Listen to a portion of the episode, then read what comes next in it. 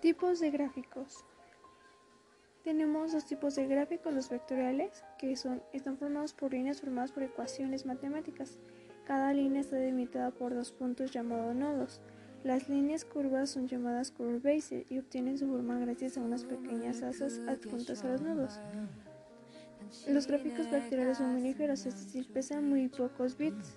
También son independientes de la resolución, o sea, no se distorsionan cuando los agrandas. Desafortunadamente, los colores pueden representar un vector, son limitados de color relleno y color de contorno. También encontramos los gráficos de mapas de bits o raster.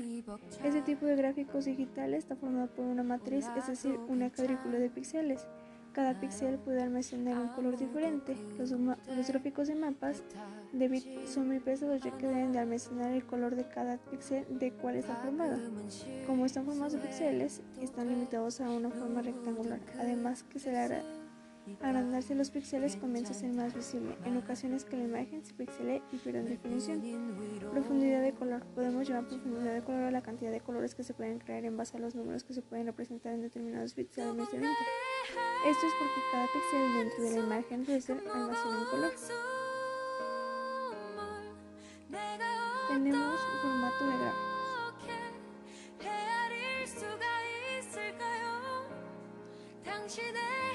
Aquí.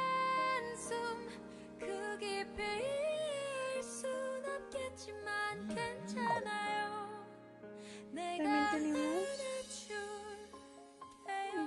GPG, PDF, Pixel, digo, PNG, que esas son unas formas para pegar o son tipos de formatos de gráficos. Después vemos los modos de color.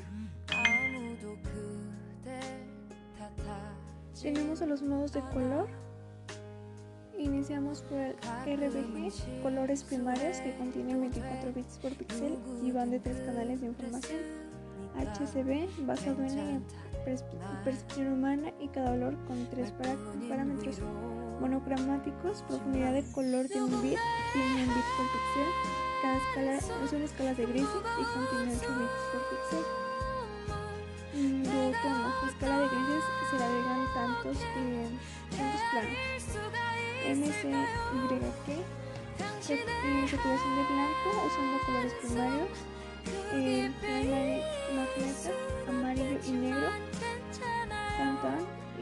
Grupo de Colegios Únicos, Unívocos, LA, es emblemático usado para describir los colores que capta el cielo.